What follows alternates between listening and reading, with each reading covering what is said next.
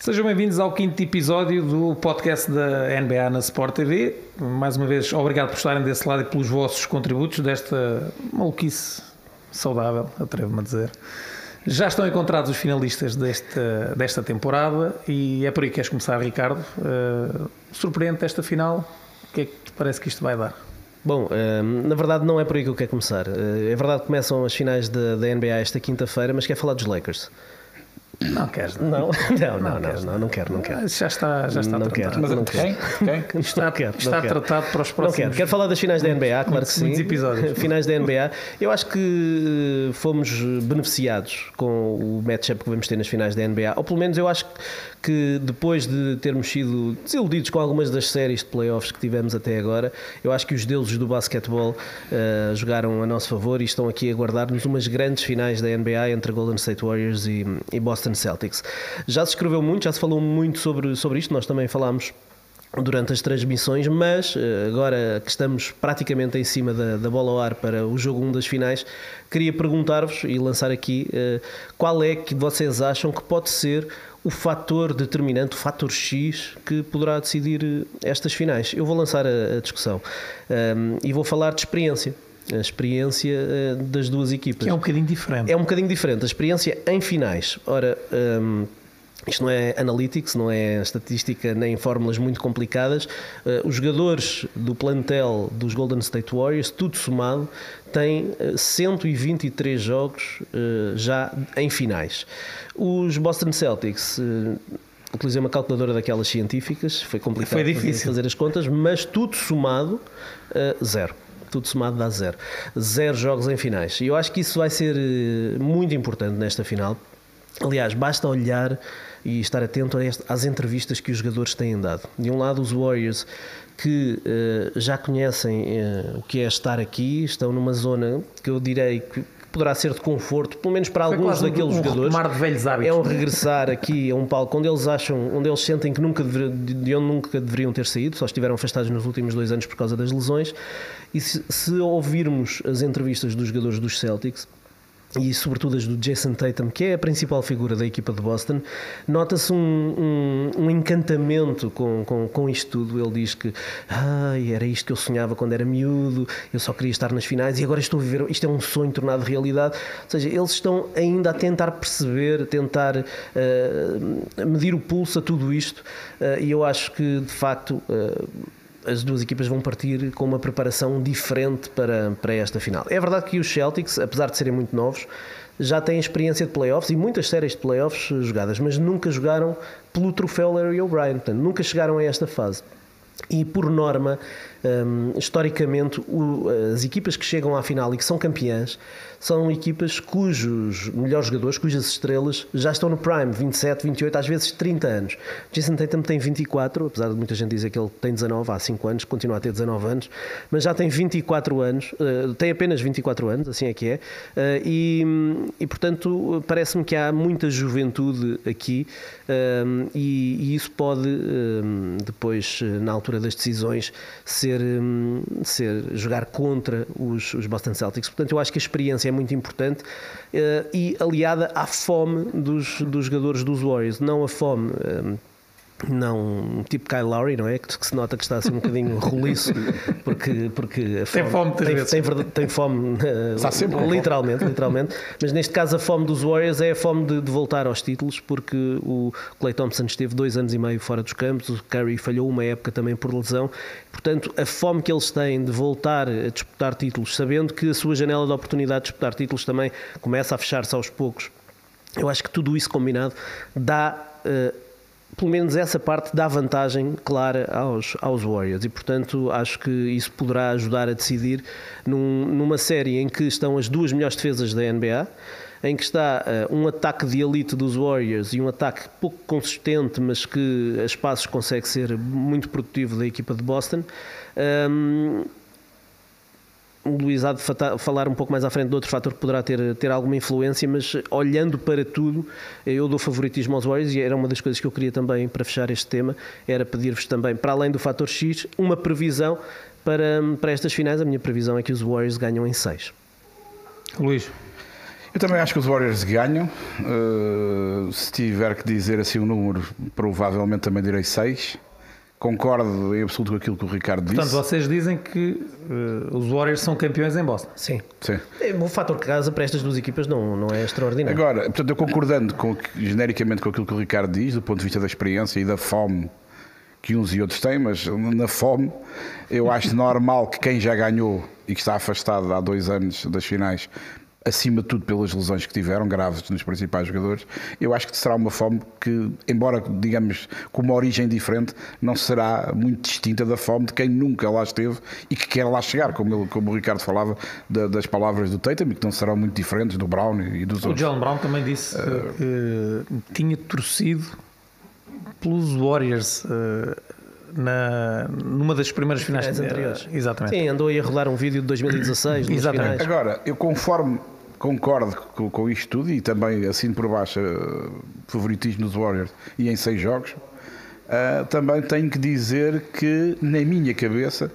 na minha cabeça, uh, os Celtics também não eram favoritos nas outras séries. E atenção, e eu quando digo nas outras séries, eu sei que o pessoal de Boston não vai Começas perdoar. logo com o Brooklyn. Logo a abrir, logo. Para mim eles não eram favoritos, nem com Brooklyn, nem com Milwaukee, nem com Miami. Ganharam todas. Uh, e, pegando na história da, da, experiência que o Ricardo apontou, Brooklyn tinha gente experiente de finais e de, títulos, tinha. Milwaukee tinham todos, tinham ganho aqui há uns, há uns meses. E Miami também tinha. E eles ganharam. Uh, ou seja, eu continuo a achar que eles não são favoritos. Acho que eles vão perder acho e espero que a coisa, mesmo que se verifique dentro desta linha, que seja muito mais equilibrada do que a maioria das séries que temos tido e com jogos mais do que a série, lá está. Atenção, quando diga-se o equilíbrio não é o 4-3 nem o 4-2, é equilíbrio nos jogos. Nos jogos. Uh, eu já disse isto e mantenho, eu prefiro 4-0 com jogos decididos até 2 pontos todos do que 4-3 em cada jogo é decidido por 18 e 20 pontos. Acho que tem mais jogos, ok, mas depois aquilo no que se pretende num jogo de basquetebol e mais ainda num playoff, para mim é jogos taco a taco até ao fim. Mas estou aqui um bocadinho neste dilema porque eu achava que Boston não tinha, entre a falta de experiência das suas principais figuras, entre a veterania de alguns elementos, com destaque para o Al Orford, que eu não, não acreditava que ele nesta altura ainda conseguisse ter um rendimento que vem apresentando, uh, e depois a entrada do, do, White, por exemplo, que entrou muito acima daquilo que eu previa, já não vou falar do Grant Williams por razões óbvias, não é? Uh, eu, não, eu achava que eles não conseguiam bater equipas mais rotinadas, mais experimentadas, com os jogadores que já tinham ganho títulos. Eu pensava que eles não chegavam lá. Mas chegaram e, bom, então com o Brooklyn, lá está, foi tudo equilibrado, mas eles ganharam os quatro, os quatro jogos. Os jogos foram todos equilibrados, eles ganharam todos. E isso também demonstra que eles têm tido a capacidade de, mesmo nos momentos onde a tal falta de experiência poderia jogar contra eles, não tem sido um problema, porque eles ganham jogos contra equilibrados, jogos fora, jogos contra pessoal com outro andamento, entre aspas, com outros hábitos, e passam por aquilo com relativo à vontade. E aí eu deixo, dando favoritismo aos Warriors, agora ao final de três séries em que me enganei sempre, dou ali um bocadinho mais de. considero mais a possibilidade de Boston, apesar de achar que os Warriors vão ganhar. Deixa-me só contestar aqui uma coisa que o Avalanche disse. Isso não se repita. Nem é normal, porque nada. estou sempre à procura de, de, de, momentos em que possamos contestar o Avalanche. Uh, uh, os Celtics, e não quero aqui parecer que, que, com tudo o que disse no início que os Warriors vão ter um passeio no parque, não vão. Eu acho que os Celtics são, se calhar, a equipa dos playoffs que está melhor preparada para uh, limitar estes Golden State Warriors ou para vencer estes Golden State Warriors, vamos pôr as coisas assim, porque temos todos que admitir que os Celtics possam ganhar as finais. Agora, acho que tanto de um lado como do outro, estas duas equipas tiveram testes diferentes, mas, por exemplo, os Warriors. Um, tiveram se calhar menos dificuldades para chegar às finais do que os, do que os Celtics. Em primeiro lugar, não foram nenhum jogo 7 como os Celtics, que foram a dois uh, consecutivos. Um, e depois jogaram com uns, uns, Nuggets que tinham duas das principais três estrelas lesionadas, portanto só tinham Jokic. Jogaram com os Grizzlies que perderam já Morant durante a série, o que não quer dizer nada, mas que não tinham experiência a este nível e que acabaram por ser derrotados. E na final de conferência ganharam uns Mavs que estavam de rastros por terem uh, ido a sete jogos com os Suns, em que uh, estão, têm um jogo muito baseado no, no, atira, no tiro de três pontos das, dos role players e não caiu nada ali durante alguns jogos e, portanto, eh, e depois com muito Luca a ter que assumir muito, acabou por se cansar também E muito. desgastar, muito e desgastar, desgastar. não é? Pois sem Hardaway também. Portanto, eu acho que os Warriors tiveram mais facilidades para chegar às finais. Portanto, não foram, se calhar, ainda verdadeiramente Isso também concordo. Eu ia, concordo. eu Do ia- outro lado, os Celtics, e, e concordando com o Luís que, hum, hum, enfim, hum, conseguiram chegar e se calhar em algumas séries não eram favoritos, também é verdade que beneficiaram aqui de, algum, de algumas coisas que acontecem todos os anos em playoffs e, portanto, não, não, não é caso único, mas ganharam uns Bucks, por- os Nets bom, são esquizofrénicos, já sabemos o que, é que, o que é que se pode esperar dali, portanto, não, eh, a surpresa se calhar foi ter sido uma vassourada, mas hum, hum, ganharam. Com os, com os Bucks precisaram de sete jogos numa série em que não houve Middleton e com Mas os, também. eh, e com os, e com os Miami Heat precisaram de sete jogos numa série em que Butler não jogou praticamente dois jogos e em que Kyle Lowry só fez um jogo bom. Portanto, eu acho que. E o Adebayo também só jogou um e meio. uh, mas aí foi porque foi mas limitado aí, pelo Robert eh, Williams. jogou porquê? Não- Mas jogou Claro, mal, não o jogou mal. deixaram, porque não o deixaram. Agora, o Butler, os problemas físicos de Middleton, de Butler e de Lowry, e mesmo assim os Celtics precisaram de sete jogos para ganhar estas duas Tyler equipas. Hero também. Eu agora- E Tyler Hero, Tyler Hero. agora. Eu agora tenho que fazer aqui de advogado do diabo e concordando com muitas das coisas que vocês disseram. Um dos pontos que vocês tocaram aí na questão das dificuldades um, foi algo que, a meio de um playoff, me fez acreditar e que me faz acreditar que o título vem, do, vem de este. Parece-me que foi, não vou dizer mais a sério, foi mais intenso. Eu- e, e se calhar com alguns jogos a desequilibrarem-se, é verdade, mas por exemplo, estes dois jogos, eh, os dois que fecharam a, a série entre os Heat e os Celtics, eh, foram muito a sério a nível de intensidade, de defesa, eh, foram verdadeiros jogos de playoff. Eu não estou a dizer que no Oeste não tivemos isso, mas acho que não foi tão evidente. Acho que sempre me pareceu que o playoff a este estava mais. eh, Não concordo com isso. Estava Sim, mais sim, quente. Eh, e isso, eh, obviamente, a questão da experiência, e o Ricardo fez referência, é importante. Ahm, mas atenção que o Celtics foi sem Middleton, foi com o Butler a meio gás, mas e as ausências nos Celtics? Querem começar por onde? Derrick Sim, Smart- White, Smart e Robert Williams. E o Robert Williams é a minha grande questão. Claro. O Robert Williams, o último jogo que jogou a cochear. Literalmente. Não, não devia ter Literal- jogado. não devia Literalmente, ter se calhar jogado. devia ter jogado. Eu, eu acho que aí o Doca, faço-lhe uma ligeira crítica. O Daniel Tice tem muitas condições para ser útil. E no playoff é um jogador importantíssimo pela experiência que eh, tem. E vamos ver se não agravou ali a lesão do Robert Williams. A questão é essa. Eu acho que, eventualmente, o Robert Williams, se calhar, não escusava ter jogado tanto tempo, mas ele sentiu que só a presença do Robert Williams estava a limitar bastante o Bama Adebayo. E falavas de um fator de alguém que pode, para mim, é a questão do Robert Williams. Porquê? Uh, a presença do Robert Williams, nós olhamos para os Golden State Warriors, exterior, o Steph Curry, o Clay Thompson, o Jordan Poole, eh, o próprio Wiggins, aquilo é chover todo lado. O que é que a presença do Robert Williams pode dar? mais conforto aos jogadores de fora para pressionarem. Para pressionar Steph Curry, para pressionarem Clay Thompson, Jordan Poole, obrigá-los a, a driblar e aí a, meter, a penetrar. E aí ter um Robert Williams, que é um, um intimidador incrível, perto do sexto. O Al Horford também faz esse papel, mas eu acho que é diferente quando estão os dois, quando está Al Horford e quando está Robert Williams. E acho que a série pode passar muito por aí. Eh, Não sei se estes são cerca de 4 dias, são suficientes para o Robert Williams eh, estabilizar aquele joelho e, e- e fazer com que ele esteja em condições.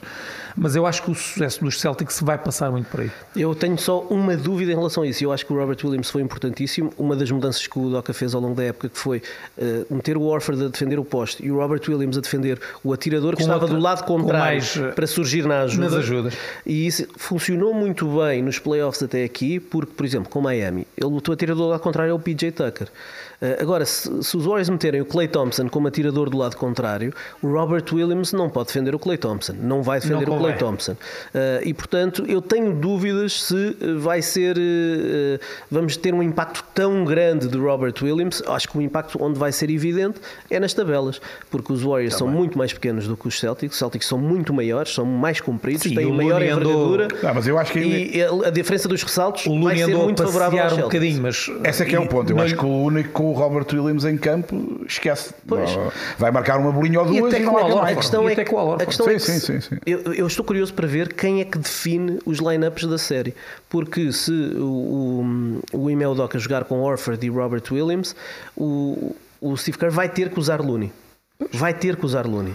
Se Looney e Green, portanto, o encaixe depois o, o, o Doc andará um bocadinho, Pois. umas vezes com o Olafor se calhar ficar com o Draymond Green e o Robert Williams para o Looney e a poder trocar, eventualmente. Se o- à se o procura sempre desse, desse tal ajuste que permita ao Robert Williams se calhar estar eh, em locais do campo onde possa ser mais útil. E se o Steve Kerr conseguir ter ali momentos em que mete o pull, joga com o Green a 5 e o Wiggins a 4 eh, e eh, tem sucesso com isso, pode obrigar o Udoka a ter que jogar se calhar mais com Derrick White ou com Grant, Grant Williams, Williams. e tirar um dos postos.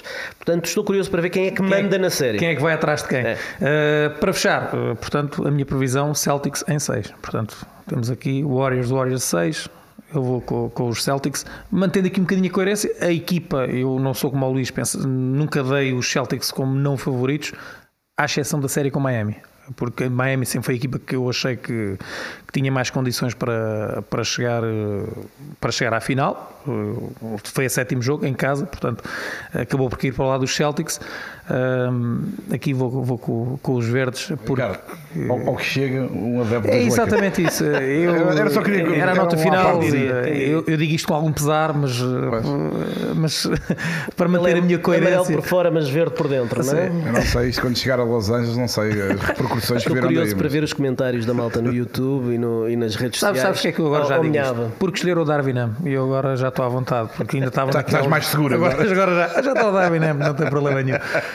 Podemos eh, passar para o tweet do Ricardo. Sim, podemos, podemos. O meu tweet desta semana é um tweet do Arthur Miller que fala desta série. Obviamente, muitos tweets que recebemos foram sobre as finais. Ahm, e vou pegar só numa parte aqui do tweet do, do Arthur, porque outra parte é algo que, que, o, que o Miguel vai falar um pouco mais à frente também. Mas eh, o Arthur pergunta: ganhando os Celtics a final da NBA, estará aqui uma nova era? Estará aqui uma dinastia como a que os Golden State Warriors construíram nestes últimos últimos anos, sim ou não, vamos usar as nossas placas verdes e vermelhas. Está, é o início de uma dinastia dos Celtics? Eu e o Luís dizemos que não. O Miguel, mais uma vez. Eu não, vou- eu não vou dizer, eu hoje estou, estou muito para ver. Posso começar? Estás nós. contra nós. Estamos curiosos para ouvir. Obviamente que não, não acho que as, as condições acho que estão lá. Eu, obviamente que dizer vai ser assim ou não. Eu acho que os Celtics, e também é um bocadinho o meu tema mais à frente, e vou suportar melhor esta, esta minha forma de, de pensar. eh, jovens, qualidade, eh, portanto, com o outro retoque, porque é que os Celtics não podem nos próximos 7, 8 ou 9 anos estar onde estão hoje? Eu não vejo razão nenhuma. Bom, também não vejo nenhuma razão, né? Nem o facto de eu pensar que isso não vai acontecer não, não os impede de tentar e ter esse objetivo. Podemos ver as coisas assim. Quem, acho- é, quem é que está melhor que os Celtics eh, para fazer algo do género, neste momento na NBA? Por exemplo, para mim, Milwaukee, por exemplo. Por exemplo. Estou só a dizer um. Eu, eu vou. Eu vou Porque agora- tem até Tocup e Middleton. E tu- achas, que Boston está em condições porque tem, tem também Brown? Claro, porque tem, tem bons jogadores. E Robert Williams. Tem bons jogadores, porque não são velhos, bem pelo contrário, porque já ganharam, porque têm qualidade eh, e e depois também porque tem ali depois mais umas peças pelo meio que podem e devem evoluir, como, como eh, é expectável em jogadores que ainda estão, digamos, a aparecer. E atenção, eu acho que não é só Milwaukee, eu acho que há várias equipas que em condições. Eu digo isto há muito tempo, embora seja aqui um caso diferente, tem a ver com a idade também dos atletas. Eu, para mim, Denver, se tiver os três principais a jogar, eu, para mim, são os mais sérios candidatos ao título. E não sei o que é que vai acontecer em Brooklyn, por exemplo, não faço ideia, ninguém sabe, nem eles. Eh, E atenção, falta perceber o que é que vai acontecer no draft, falta perceber para onde é que Claro, vão determinados jogadores. Ou seja, não é para mim muito linear. Dito Eu não outra que é forma, linear, eu acho é que as, eu acho que eles eles têm os são ingredientes assim- para. Eu acho que eles, tendo boa equipa e tendo uma base Ah, jovem, atenção, Boston acho- tem uma coisa que Milwaukee, para mim, o treinador de Boston, acho que, Sim, dá 10 a 0 ao de Milwaukee. eu não vou dizer 10 a 0, mas Bah, Gosto sete- mais. 7 ou 8. É, assim, Sete ou oito. 7 ou 8, nós estamos a dizer isto hoje, eh, há, três, há 4 meses dizíamos, dizíamos que ele estava lá a mais, quer dizer, enfim, eh, não sei, não sei. A É muito cedo, acho. é muito cedo, é óbvio que se ele ganhar, primeira época e ganha, é um resultadão, como é evidente. uma coisa é nós analisarmos por, ganhar e jogadores perder. muito Outra novos, coisa né? é aquilo Sim. que a equipa está a fazer. Eu, eu acho que eles não são a equipa que tem, digamos, a- o- eu acho que tendo qualidade, porque têm ponto, e sendo jovens, não vejo uma equipa com tanta qualidade, com tantas soluções, que diga assim, "É bom, isto agora nos próximos anos, os outros todos, os que têm os. Mas tu os- até já disseste que é o próximo MVP americano é o Tatum. Está bem? Até depois. Não estou a dizer, ou seja, Mas Olha- podem não ser para o ano, não é? Sim, sim. É, Eu acho que o Eu acho que está- eles podem voltar a ganhar agora. Uma dinastia, uma dinastia é entre aspas, como Chicago teve, por exemplo, como os Lakers e o Aqui- Boston e- tiveram noutras alturas. Mas o que- e o que- como o que é uma Warriors- dinastia? Mas é- é, eu- é ir a 5 finais seguidas, eu- por exemplo. Não, tá bem, mas E e 6 a em quatro, 8 não é? é ir a 6 finais seguidas. Com, com duas, 6 em 8, com dois anos em que não foram porque os principais jogadores estavam Então e ir a 5 finais e ganhar 3 títulos. Por exemplo, já se considera dinastia ou é um mix? É, é- é- também é importante balizarmos isto, não é? Para perceber o que é, é, que é uma semidinastia. é uma semi. Ok? ó, ó, Ricardo, Acho que não dá para, para balizar o que é que é uma dinastia. Claro. Aqui a questão é: eh, eles estão no topo, e o Luís trouxe isso no, no- no episódio da semana passada. Se retirarmos aqui os anos em que as lesões afastaram os principais jogadores, são praticamente seis anos seguidos, com o grupo completo e disponível. É, são seis são finais, seis seis anos, finais. são seis finais. E isso para mim é sinónimo de domínio. fora de de dinastia, de domínio. dinastia. E isso é uma dinastia. Claro. Ou seja, e, e perguntar se Boston tem essa capacidade, eh, eu, eu acho que eles vão ser candidatos ao título todos os anos, se calhar nos próximos 5, Agora, 6, não 7 vão- não anos. vão estar em Agora, seis finais dominar, não, não. vão Não, dominar. Porquê? Porque os Celtics não têm eh, um jogador que seja dominante na NBA. Como o Curry foi dominante à sua maneira na NBA nos O últimos anos. Dominante acima de todos os outros, não. também Acima que de não. todos os outros, não. Porquê? Porque, Claramente porque tens mil, Giannis, porque tens Giannis, Doncic, tens Giannis, Jokic, tens Doncic. Eu acho que Giannis e Doncic se calhar são jogadores que poderão atingir um patamar dominante nos próximos anos. E isso pode, se tiverem as peças certas à sua volta, podem tentar construir algo que poderá ser uma dinastia ou, ou- ou alguma, algum, algum domínio na NBA, porque a, a história da NBA é feita desse tipo de jogadores. Ele o Luís falou do- dos Bulls. Os Bulls tinham um jogador que era dominante Claro, e que estava eh, acima de todos é os era outros. que- mas, Isso mas era uma dinastia, não é? o Bill Russell era dominante na, Na sua altura dinastia. e eles foram a nove finais. Quer dizer, eh, Os Spurs, os Spurs sem ganharem sempre, sem ganharem sempre, tiveram uma altura que tinham uma dinastia, porque quando não ganhavam, estavam Tinham à algum porta. jogador muito acima dos outros? não, mas os Mas Spurs tinham foram, vários muito acima mas, da média. mas os Spurs foram a exceção à regra. E tinham um treinador Porque, porque os diferente dos Spurs, outros ao contrário do que a NBA promove, eh, não andaram num registro cíclico na NBA. Durante duas décadas foram candidatos ao título sempre. Sempre. Tirando um ano. Houve um ano que sempre. não eram, Portanto, sim. esses são a exceção à regra. E De resto, a e história da. NBA mostra que o jogador dominante da liga carrega a equipa às costas e faz da sua equipa candidato ao título todos os Como anos. o LeBron fez, por exemplo. O Tatum tem capacidade Eu não para estou. isso. Tem capacidade isso que para vocês isso. estão a dizer, mas não. Mas fazer uma dinastia. Não não é impossível, Celtics fa- Não terem é uma dinastia. Eu ter, acho que- ter os Celtics todos os anos nas finais da NBA durante 5, 6, se for uma 7 equipa bem Eu trabalhada, acho que aquilo que o Ricardo disse resume bem, pelo menos, a minha ideia. Que Até é, porque estamos a falar do sempre- Tatum, mas o Jalen Brown eh, se, eh, não está ao nível do Tatum. Mas É muito bom. Certo, mas, Mas nunca vai ser MVP, ao contrário do que eu acho que vai acontecer com o Tatum. mas tu preferes. Tatum e Brown ou preferes Yannis, Middleton e Drew? uma co- preferir, eh, ok. Sim, sim. Preferir, preferir é quem é que achas que está mais é porque, é porque nos Celtics não tens o terceiro do Big Three. Quem é o terceiro? O Robert Williams em condições tem todas as tem, em, em condições físicas pode lá chegar. Claramente. Mas não é na um, minha opinião. é um jogador All-Star, o Robert Williams. Pode ser. Na minha opinião, se continuar a evoluir, pode, Pode ser. ser, claramente. mas Já é Se o um, Rudy já é um jogador All-Star. É o que eu te estou a dizer. Agora ser, não é. mas Mas, não o- os mas não três Milwaukee são os números- três não mas temos que ver, números de temos que ver, claramente. temos que ver a influência do Robert Williams extra números. Não, a influência. É Claro. secar um Adebayo. Claro, influência, estou de claro. acordo. Claro que sim, claro que sim. Uh, claro que sim. este, uh, não podemos esticar aqui muito mais o tempo, mas acho que acho, que- acho, que é um acho que é um tema interessante. que- Obrigado Arthur Arthur, pelo, pelo, pelo ter, tema. ter contribuído para espalhar esta confusão Sim, toda. sim, sim. Vamos Este- repetir isto durante as transmissões, de certeza. Este episódio, como não podia deixar de ser, tem muito a ver com as finais. Nós fomos aqui, começámos diretamente a ir às finais, agora vamos aqui a outros temas também que estão relacionados também com as finais. O Luís eh, traz aqui eh, o que é isto de jogar em casa, jogar fora, o que é que, o que, é que tem mexido nestes playoffs. O, o jogar em casa jogar fora é.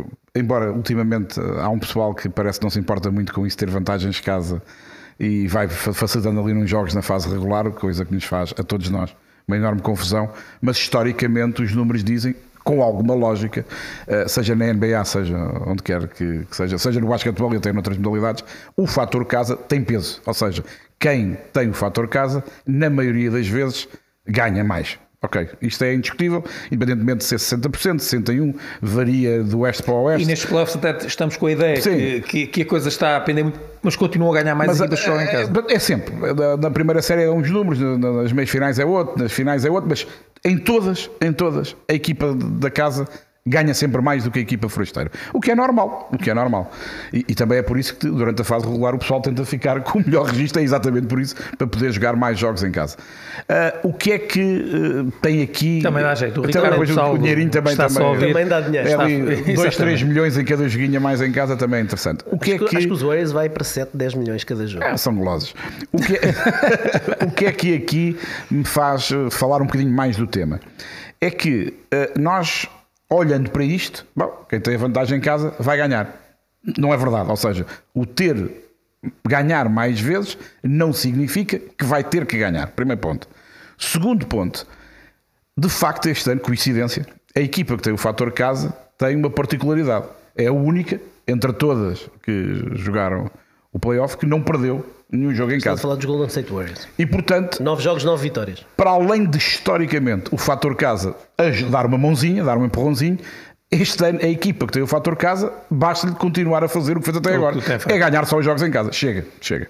Não é assim tão fácil, é mais fácil dizer do que fazer. Mas de facto, se ganhar, continuar a ganhar em casa, está feito. Agora, o que é que tem aqui tem piada, entre aspas? É que a equipa de Boston, que eu já disse que não considero favorita, até também pelo histórico e pelo facto de ter que ganhar num sítio contra uma equipa que ainda não perdeu em casa, eles parece que têm aqui uma posição qualquer diferente e arranjaram uma forma, que eu não sei qual é, porque para eles parece que jogar fora de casa é exatamente a mesma coisa que jogar em casa, se não for melhor. E o que é que dizem os dados? Mesmo encostados à parede. Exatamente, preferencialmente até encostados à parede. E o que é que dizem os dados, não históricos, mas desta época e desta equipa de Boston? Em Brooklyn, jogaram dois jogos fora, ganharam os dois contra a equipa de uh, Milwaukee. Milwaukee. Em, em três jogos, dois em três. ganharam dois fora. Ou seja, de um lado foi 100%, do outro foi 67%. E agora, contra os Miami Heat, na final, em quatro, ganharam três. 75%. Ou seja, para ele jogar fora não tem problema nenhum. Bem, pelo contrário. Ganharam mais jogos fora do que perderam. Exato, claramente, em todas as séries. Ora, olhando para isto, temos aqui quase que um dilema. É, uns nunca perderam em casa, os outros jogar fora para eles é uma brincadeira, entre aspas. E eu acho que este fator casa, que tem sempre peso, apesar de muita gente, e os Warriors ao longo dos últimos anos, foram dos que mais desvalorizaram a importância do fator casa, e é verdade que isso nunca os fez sair da final dos tais anos em que não tinham as lesões. Eles à final chegaram sempre, independente de ter o melhor recorde, não ter o melhor recorde, terem vantagem em casa ou não, eles chegaram sempre à final. Mas agora, apesar de eu achar que tudo dá força aos Warriors, desde a experiência a este registro de não terem perdido em casa, de facto também não consigo olhar para, para aquilo que a equipa de Boston tem feito fora de casa e dizer isto é assim muito normal. Essa, não, não é nada normal. E essa, essa questão de, de, ganhar fora, eu acho que rebate um bocadinho aquilo que o Ricardo dizia e, e tu próprio disseste. É experiência sim, mas o que é certo é que eles sem a tal experiência Pois é, fora é, é, é, fazer lá mais. Encostados, à, encostados às cordas. Portanto, tudo o que eles conquistaram, apesar de terem ido a jogo 7 contra equipas que estavam debilitadas com lesões, conquistaram-no uh, com a juventude deles, com isso tudo, encostados às cordas, deu-lhes uma capacidade de uh, jogar nestes momentos e neste palco que há de ser importante nos pois, playoffs. Deu-lhes uma súbita experiência que à partida não deveriam ter. É, não ajudar ter. A, a, enfim, a diminuir ali a diferença de, de, experiência a este nível. Portanto, eu não quero retirar a importância do fator casa, porque historicamente existe, não é mentira nenhuma. Quero reforçar que os Warriors perderem em casa é algo que não lhes assiste muitas vezes, eles não, não acham piada a isso, mas Boston de facto, até ver, jogar fora não, não, não, não os limita minimamente e portanto tenho aqui alguma curiosidade em perceber o peso desta, desta, do fator casa aqui, sendo numa época em que o fator casa estranhamente não está a ter se calhar a, a nível de playoff tanto já... peso, tanto peso quanto seria expectável. Se não falham as contas, 3 jogos 7, 2 uh, caíram para lá da equipa visitante. Portanto, Boston em Miami, Dallas Sim, mas, a vencer mas... em Phoenix e o único jogo 7 foi precisamente os, uh, os Celtics em casa com os Mas também tem jogos 6 que eram decisivos e que a equipa que depois ganhou o jogo 7 em casa teve que ganhar o jogo 6 fora. Ou seja, também jogou encostado às cordas, só que foi no jogo 6. Tu, tu chegaste a fazer as contas de, do, do percentagem de jogos uh, fui aqui, fora e em é casa? É cerca de 40%. Portanto, nós estamos neste momento com 81 jogos de playoff uh, e 32 vitórias das equipas que jogaram fora de casa. Portanto, Portanto 40%. 60, 40 mais. O que lá está, vantagem de, de quem tem o fator mas casa, mas uma mas é coisa é um ano, é um ano em que eu acho não tão visível quanto isso. É um ano em que se em de facto, contrariando aqui um bocadinho a tendência história, aliás, uh, os jogos 7, 70 e tal por cento caía para o lado e este ano temos 2-1. Uh, É, para as há- equipas que estavam fora. Mas eu acho que isto é mais uma- interessante, acho que isto é interessante É muito e que é interessante. simpático. É muito interessante. Uh, e os primeiros dois jogos destas finais vão já acabar com uma tradição destas duas equipas. Porquê?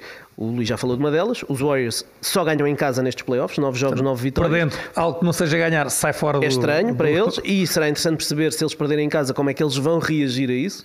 Os Celtics, por outro lado, desde há muito tempo, estou já a contar com fase regular, não perdem dois jogos seguidos. Fora, fora de casa. Segui- não, seguidos, ponto final. Não perdem dois jogos seguidos. Ou seja, eles vão ter agora dois jogos num sítio onde a equipa da casa nunca perdeu nestes playoffs e podem ter essa motivação adicional de tentar acabar, acabar com aquela eh, eh, superioridade dos, dos Warriors, invencibilidade caseira dos Warriors, eh, mas depois se perderem, são duas derrotas seguidas, também será interessante perceber como é que eles reagem a isso, perderem dois jogos seguidos nesta uma coisa é final. voltar a casa com um 1 uh, ao 0-2, eventualmente, do que voltar com 2-0 favorável à equipa O primeiro jogo vai e- decidir muita coisa. Eu acho que falamos muitas vezes do ah, jogo 5, o jogo 3, o jogo 4. Eu acho que este, o jogo 1 vai, Achas que sim? acho que vai ser determinante. O jogo sim é sempre muito importante se perder dos primeiros quadros. E o que é que vocês acham do facto de. E, e há há aqui um detalhe eh, que tem a ver e não tem com isto da questão do, do fator casa ou fora. Há uma equipa, desde esta era Steve Kerr nos Warriors, É que ganham mais jogos aos Warriors. É a única equipa É a única equipa que tem um registro, tem um registro favorável. Nove, Interessante. nove E vitórias, deixa, é, não deixa de ser um dado É curioso. um dado, eu, eu diria que é, é mais pela curiosidade do que propriamente pelo, pelo peso que isso possa ter, na minha perspectiva. É curiosidade? É curiosidade? São 16 jogos. A estatística não joga nem a história, não, não, Sim, não mas joga. eh, lá está, são, são- não foi tudo com os mesmos jogadores, não são com estes. não- Mas, mas, mas é nos curioso. Warriors, é curioso. é, que é uma equipa que, que dominou as outras todas, frente aos Celtics, curiosamente, tem um registro negativo. Não deixa Ainda de ser curioso. ainda por cima também jogam só duas vezes na fase regular, Sim. Sim, enquanto claro, que outras claro. jogam quatro. Enfim, mas é, é curioso, é curioso. E, e tem que ter algum peso, nem que seja a dar motivação, claro. motivação a uns e deixar alguma dúvida na cabeça dos outros. Acho que sim. Passamos ao tweet do, do nosso Luís Avalanche. O tweet é, do- é teu. Quer dizer, o, Não, tweet, não, o o tweet escolhido. o tweet foi escolhido por mim, que é- é do precisão Mário minha, o Cardoso. tweet escolhido pelo Luís. Ah, e, e apesar de ter ali algumas, ah, algumas questões laterais que são também muito importantes e que ah, de alguma forma também já fomos aqui falando de duelos e tal, a, a- a questão para mim é, é logo a primeira, a primeira pergunta que o, que o Mário faz. Esta era a melhor final da NBA. Agora, o que verdadeiramente me interessa que vocês respondam: com as melhores equipas, estas são as duas melhores equipas da NBA. Equipas, sim. Estou verdinho desta vez. Então, agora Eu e o Ricardo Mudámos aqui um bocadinho o sim, o cenário. Luís disse que não. Miguel, explica lá porquê. Porquê é que são? Uh, eu acho que chegaram à dos, final. dos Celtics fizemos aqui o raio-x. Uh, Uma equipa que, uh, com dificuldades, com ausências, tudo bem que os outros mas estiveram todos. Se começamos aqui, uh, mas aquele faltou ali, o outro faltou acolá. Uh, eu acho que os Celtics, uh, muitos jogos, eu- não sei se não é a maior parte, eu acho que até a maior parte dos jogos de playoffs jogaram com menos jogadores. Se fosse o Smart, fosse o Robert Williams, o Derek White foi pai. Um, eu acho que como equipa, a partir de janeiro, foi o tal, como é que o Jalen Brown disse? A energia vai mudar, não é? mudou. A energia mudou. O que for, a partir daí, eles foram, se não a melhor, uma das melhores equipas da NBA. A partir de janeiro. Não tenho dúvidas nenhumas disso. Teve, e já falámos, eu acho que falámos quase nos episódios todos. Foi a equipa que jogou sempre para ganhar, não andou a escolher. É os Nets que vêm, então venham os Nets, não há problema nenhum. E para mim isso tem grande valor. Quanto aos Warriors, hum, eu, eu concordo com aquela parte. Eu ainda não vi os Warriors no seu máximo potencial, ou pelo menos aquilo que eu acho que eles podem dar. Curiosamente, e estão, chegaram à final. Curiosamente, eu acho que eles. Mas ainda assim achas que são uma das duas melhores? Que é essa Acho a pergunta. sim, porque, Essa a pergunta. porque sim, mas ó, Luís, eu se calhar se me perguntassem isto há um mês ou há um mês e meio, eu dizia que eram os Suns. Mas os Suns tiveram um apagão inacreditável. Oh, Miguel, eu não, sei, eu não sei, como é óbvio, o que é que o Mário tinha especificamente, qual era a, a parte da, da- Como é que ele queria definir bem a pergunta? Para mim, a pergunta, eu interpreto assim: são as duas melhores equipas da NBA, não é as melhores do playoff ou nesta semana, são as duas melhores tem, equipas da que NBA. isso, tem, isso tem peso também na Vamos nossa outra decisão. vez a não é? critérios. O que é para ti a melhor equipa? Para mim é que funciona melhor nos dois lados do é campo. que se fores- é que se fores aos Alguma registros- equipa defendeu melhor que os Oh, oh, Celtics? Miguel, é esta, oh, por exemplo? Mas então assim a pergunta quase nem tem sentido. Eles só na final são os dois melhores, acabou. Não, não, é isso que eu estou a dizer. Não é isso que eu estou a dizer. É melhor- Então, se formos de outra maneira, ver de outra maneira, as melhores equipas da NBA são as equipas que tiveram os melhores registros. Então devia ser Phoenix Suns, Miami Heat, é isso? Ora, aí está. Pois, por exemplo, não sei, não sei. Ora, aí está. Não sei. É assim, Miami terminou em primeiro na Conferência Este, Boston, portanto, terminou mais abaixo, eh, e eu não tenho dú- muitas dúvidas que se fosse Miami a chegar à final, Eu acho que se Miami ganhar ganhasse um jogo a Golden State, com as dificuldades que têm em criar eh, no meio campo, seria muito, e desculpem-me os adeptos dos Miami Heat, mas eu acho que seria muito desequilibrada se fosse Golden State Eu, Miami. eu acho que Miami era o favorito. Eu até podia dizer, eu, Miami, e podia, podíamos estar a falar de exatamente a mesma final, mas aquilo que Miami fez no jogo 4 e no jogo 5, eu acho que foi um sinal de que, como equipa, as coisas não estavam bem. Eh, Muitas Isso- lesões isso- também. eu Eu, acho que isso tem que influenciar, porque é assim. Claro que influencia. se- tivesse- é tivessem estado- se importantíssimo. tivessem estado bem, estavam nas finais. A questão para mim, a Não, pergunta não, é: não, não necessariamente. Não necessariamente. olhas para a época, Não estas são as duas melhores equipas da época? Na tua Da época. Sim, isto foi uma época, são Mas as é- duas melhores. Ó ó, ó, Luís, as lesões têm a ver. Ó, ó, Ricardo, Porque ok, eu se sei que tu, tem- mas Se tu me dois- disseres que o Middleton está disponível, eu escolho sempre os Milwaukee Bucks acima Ricardo, dos Boston Celtics. Retira as lesões que todos, retira os bons e momentos maus de todos que acontecem. Pergunta muito óbvia: as duas melhores equipas desta temporada, para ti, as duas mais fortes da liga, são as duas que vão à final da NBA? Só isto? Pronto. Esquece o resto. Analisando 60 e tal jogos, em vez de analisar. Analisa a época. Na, Ó, na tua cabeça, estes são os dois melhores. Os IT foram mais regulares, por exemplo. Esquece a regularidade. Se quem é melhor? qual é o quem é melhor? Não sei. Então, Não, define tu. Não dá para eu não, definir posso- isso. eu não, não vou dizer que é melhor porque eu acho, quer dizer, eu tenho que ter, tenho que ter eh, argumentos eh, e o que é que eu estou- a tentar perceber é o que é que tu consideras, porque é que, o que é que tu achas que define uma. Eu, eu defino uma equipa como a dos acabou Celtics a partir de que acha janeiro. que se fosse Miami, que era desequilibrado. Portanto, ele está a dizer que não acha Miami, pelo menos não é. eu acho não que é o momento em que Miami chega. melhores. Eu acho que tem a ver com isso. Sim, eu acho que não dá para fazeres uma, uma, uma análise tão global, porque, por exemplo, na fase regular, Draymond Green, Steph Curry e Clay Thompson juntos jogaram 11 minutos. Como é que eu consigo dizer que os Golden State Warriors foram a melhor equipa da, da, da época inteira se os três principais jogadores só jogaram 11 minutos juntos? Não consigo. É claro que não. Agora, isto, isto- isto basicamente, os playoffs para eles está a ser o training camp. Estão a chegar a- chegaram às finais, e têm alguns jogos nas pernas nesta altura, para mim, são a melhor equipa do Oeste. Claro, chegaram à final, obviamente. Mas, Assim é simples, ob- final, Obviamente. Mas se os Phoenix Suns têm feito a final com, com os Golden State Warriors, acho que os Suns devem isso aos adeptos de basquetebol. Foi, foi vergonhoso o que aconteceu na, na meia final com os Dallas Mavericks. Uh, se calhar, Essa que é a se calhar os é. Suns enganavam os, os Warriors. Não, não, não, não, não dá para antecipar isso. Um, é, é difícil responder de forma objetiva a esta pergunta. Se me disseres, eram as melhores equipas no início da época? Não, eu no início da época apostei Brooklyn na final, portanto vê lá. Era- eram as melhores equipas a meio da época? Não, se calhar a meio da época eu metia outra equipa, Eu meti Milwaukee, Miami. Milwaukee na, no na final Aliás, também não eram os melhores, porque não, não foram o primeiro nem eu-. A NBA é isto. Eu é? deixei de colocar Nós Miami. vamos mudando de opinião à Eu medida que a deixei de época vai colocar andando. Miami, eh, eu posso dizer, eh, eu deixei de colocar Miami a partir do momento que vi a atitude, pá, e eu, eu percebo que o Ricardo está das lesões, mas eu acho que a equipa teve, um, eh, enquanto equipa, e nós falámos na transmissão, eh, eles Teve um entraram... jogo que não quiseram ganhar. Ou pelo Os menos não fizeram nada para ganhar. Foram dois jogos, o 4 jogo 4 jogo 5, eh, porque depois a equipa teve a chama outra vez no jogo 6, no jogo 7, não conseguiu, é outra conversa. Mas eu vou ficar sempre com a ideia, se eles tivessem jogado daquela forma, porque as dores estão lá, eu não acredito Mas, que, então, ó, eu Miguel, não acredito então que se calhar, se calhar eram melhores. eu não acredito que o Kyle. Lowry e Jimmy Butler tivessem menos dores no jogo 6 no jogo 7 do que no 4 e no 5. Não acredito, até pela sequência de jogos. Acho que a equipa teve ali um qualquer episódio, depois teve ali um toque a reunir quando foram encostados à parede e venceram em Boston. Então mas ficaste com a ideia que eles eram melhores. Quando jogavam com a atitude certa. Ou não? Pelo que estás a dizer. Não é atitude, porque o Jimmy Butler não faz 47 pontos em todos os jogos. Mas também não faz 9 e 8 Exatamente, nos outros. mas também eu, não acho, faz nove. eu acho que o problema foi esse: é que eh, Miami, eh, se calhar em vez de andar aqui eh, em muito em cima e muito em baixo, poderia ter andado aqui. E era Não foi essa, consistente, E era essa a equipa que eu via. Eu- E, eu- e- e nessa posição média, tu achas que eles seriam melhores que, que? Acho que, sem tal, acho que o jogador que, fa- que faltou, eh, o Tyler Hero, acho que mediante uma equipa, e lá está, temos que ir para o mérito de Boston, que defendeu como Boston fez, os Heat precisavam de um jogador fora da caixa. E o jogador fora da caixa que tem é o Era o Tyler, Tyler Hero. Hero, E o claro. Tyler Hero não esteve. Mas aí entramos nos SES. Já, Nos entramos, Cs, já claro. entramos no. uh, tivesse se tivesse, se tivesse- se tivesse Middleton para criar em Quero 5 quero contra 5 meio agradecer também ao, ao nosso, ao nosso espectador que espalhou, ajudou a espalhar aqui mais uma certa confusão. Eu mantenho, para mim, não foram, não são as duas melhores equipas da Liga que estão na final. Eu vou aqui. Então quais são as melhores equipas da Liga? Isso agora não entra. Para terminar, que interessa? Claro, mais meia é claro hora. que interessa. Nós dissemos mim que não eram Não, são. identificadas. Não Quem é que tu achavas que era melhor? A melhor do Oeste e a melhor do Oeste. Para mim, não são as melhores equipas. Então quais são? Eu acho que Milwaukee e Miami no Oeste eram melhores. Sim, mas eu também acho que Milwaukee é melhor que Boston.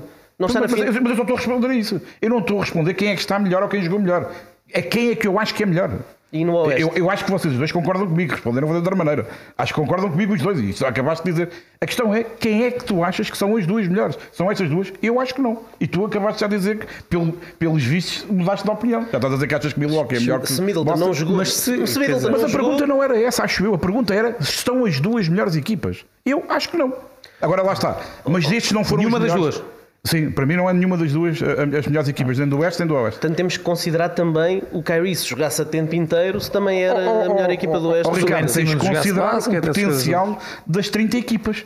Não é? Mas Pois isso é um exercício que fazemos no início da época, não é nesta altura. Mas o Temos que- aqui também é simples. Os Temos que que, acelerar, melhores. É temos simples. que acelerar, ainda mantendo aqui o, o tema final, eh, eu queria recuar aqui um bocadinho, entrar na máquina do tempo.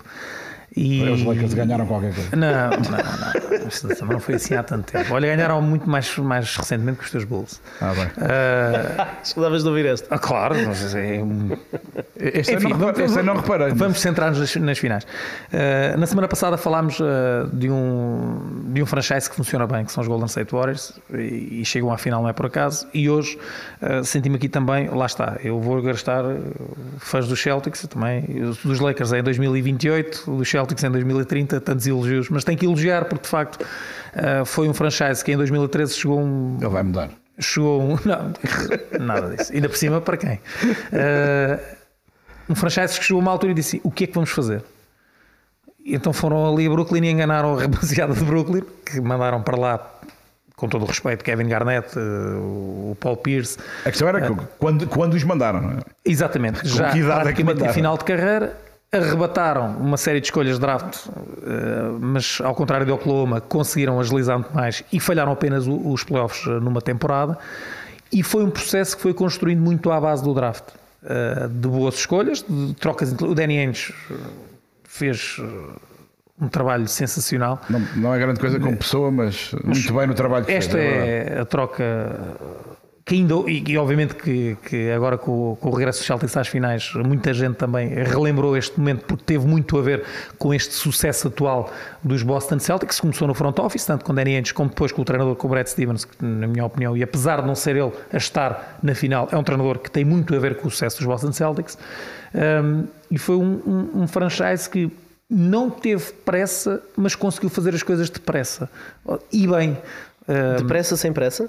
Exatamente. Famoso. Mas, mas, mas, mas foi isso que aconteceu. Parecido porque- com, com, porque com os rivais. a, a seguir esta troca, de facto, penaram, tiveram um recorde muito negativo, a seguir voltaram aos, eh, voltaram aos playoffs e não saíram de lá mais. Ahm, foram construindo devagar, primeiro com, com Jalen Brown, depois com Tatum, o Smart também metido, o Smart, julgo que é de 2014, a escolha, Ahm, e foram, peça Foram a peça, retocando. Com uma ou outra tentativa, mas sem nunca. E eu acho que esta é a grande diferença, por exemplo, em relação aos Lakers, nós criticámos muito, em relação aos Brooklyn Nets, que a seguir tiveram 4 ou 5 temporadas eh, em que tiveram que penar. Os Celtics também tentaram Com o Irving, com, com o claro. Kyrie Irving, por exemplo, mas sem nunca. Rapidamente perceberam que não era mas, assim. oh, Luís, mas para mim o importante é sem nunca hipotecar o que quer que fosse. E depois também com a Uma capacidade. coisa é tu tentares a ver se, bem, se ele pega aqui, isto vai.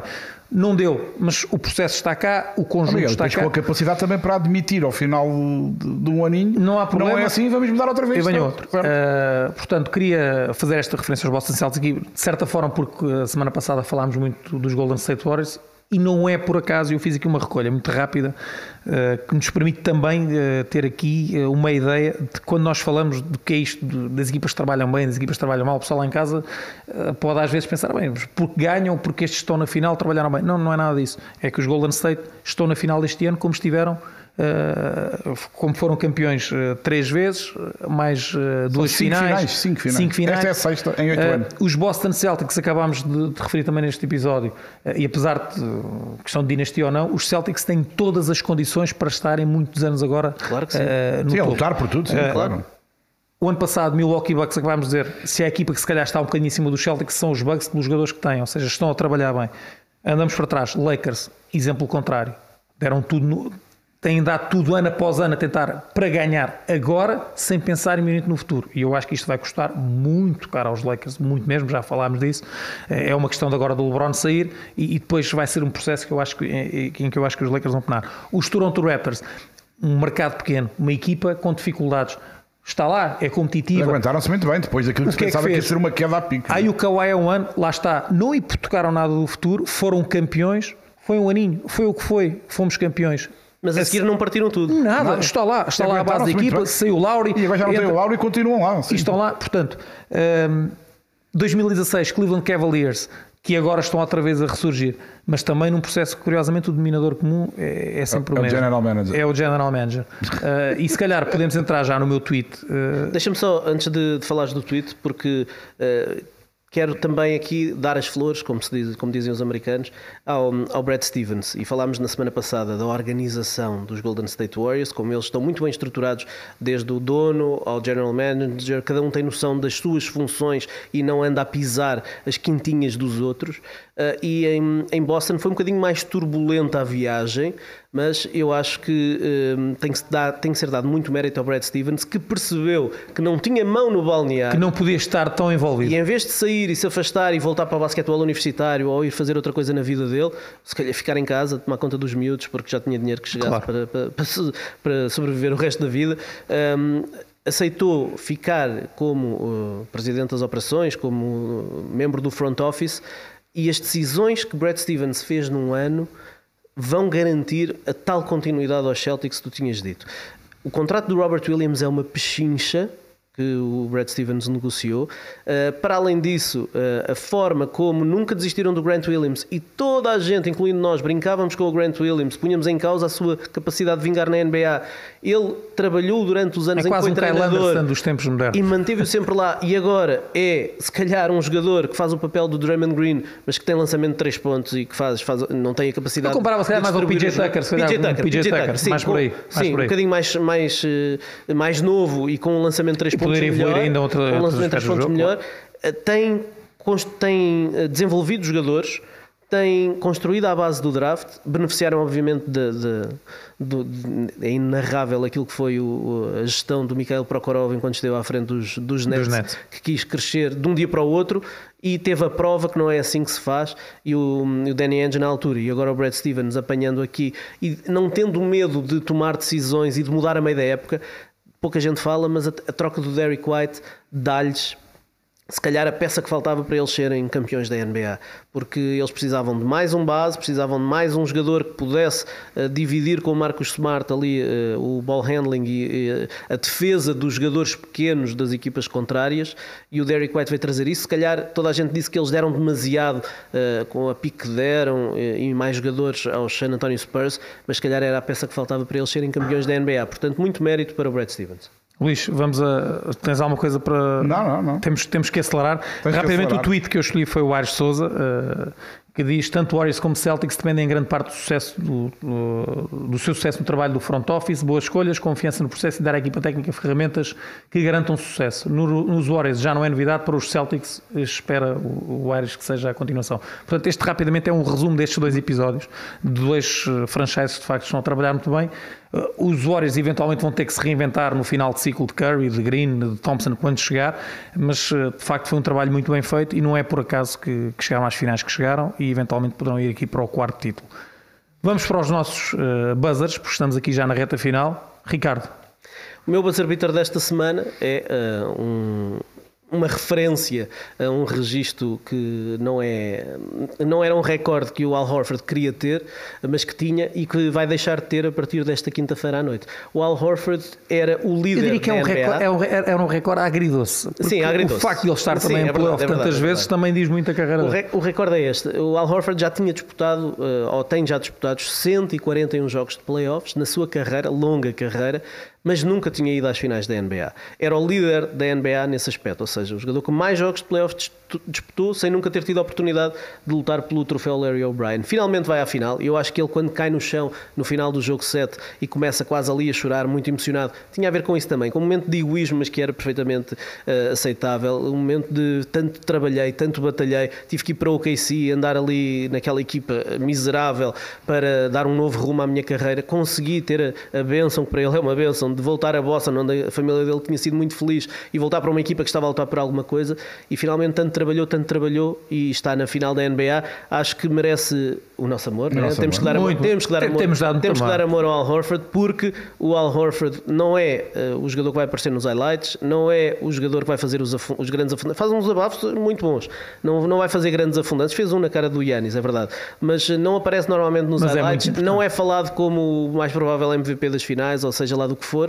Mas sem o Al Horford, os Boston Celtics não estavam na final. Ele fez referência ao momento em que o Brad Stevens lhe ligou eh, e que ele ia no carro com os filhos e com a mulher e que foi, um- foi o delírio porque queriam mesmo voltar a Boston e está aí eh, o bom regresso. Luís, como é que queres fechar?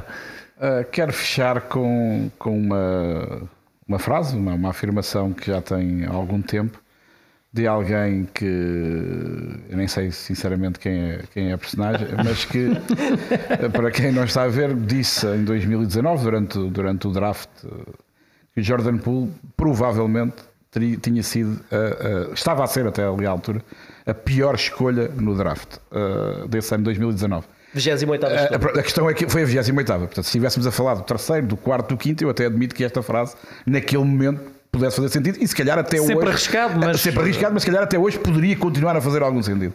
Ah, mas o rapaz foi 28.